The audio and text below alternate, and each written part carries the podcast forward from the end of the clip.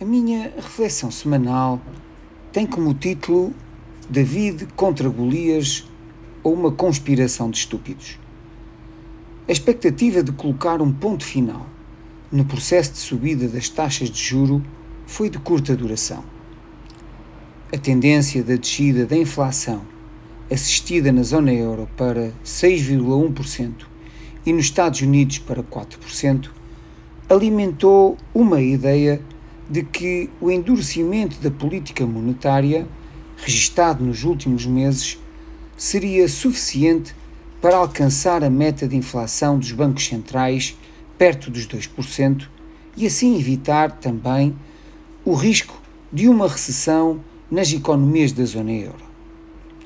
Ora, esta narrativa, minoritária dentro do Banco Central Europeu, foi incapaz de se impor à ideia de que a força do mercado de trabalho e a valorização salarial constituem os grandes entraves ao alcance da meta inflacionista que seria expectável. O aviso foi claro e cruel. Em Sintra, faz poucos dias, no encontro anual do Banco Central Europeu, Christine Lagarde aconselhou a uma contenção dos apoios dos governos que ajudam as pessoas a ultrapassar este surto inflacionista e que, sem o desejável esfriamento económico, as taxas de juro continuarão a aumentar. A realidade da receita apresentada tem um impacto brutal na vida das pessoas, porque prevê a contenção salarial como a fórmula mágica para combater a inflação, prevendo ainda assim a sua, a sua recuperação retardada no tempo.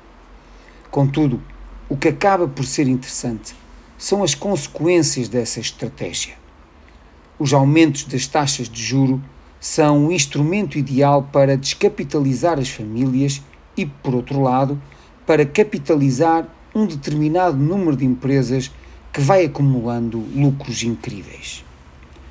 O que me parece tremendamente errado é a visão de um certo estoicismo das pessoas e das famílias como peças de um jogo que pode acabar mal.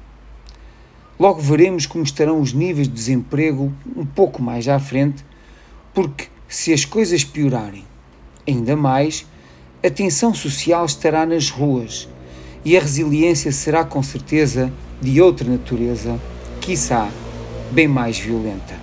A todos os ouvintes, o resto de uma boa semana.